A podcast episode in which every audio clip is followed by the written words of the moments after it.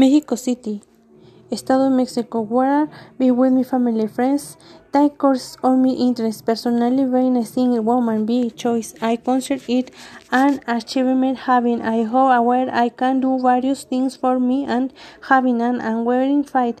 In the year 2004, my sister passed away for me and continue with me twenty and my other two brothers that I was not easy. I have always become strong for my family. Present.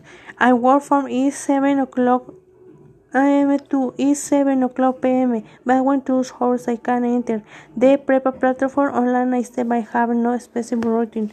Spending with my family, reading, going out, and updating me serially on the aspects that are of me interesting to me.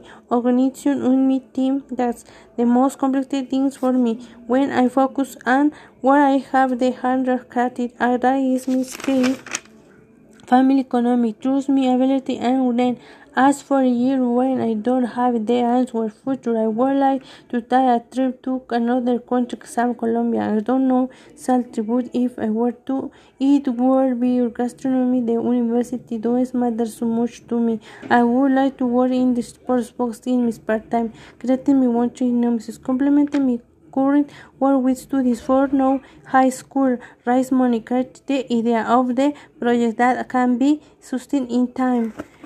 At first i want to comment 13 years. I, I did not practice english. Ever in each language how I starting to work from scratch as i changed love me why oh selling something seeing me personal alive i also want to comment that i have read properly for not knowing English this is being more and social never there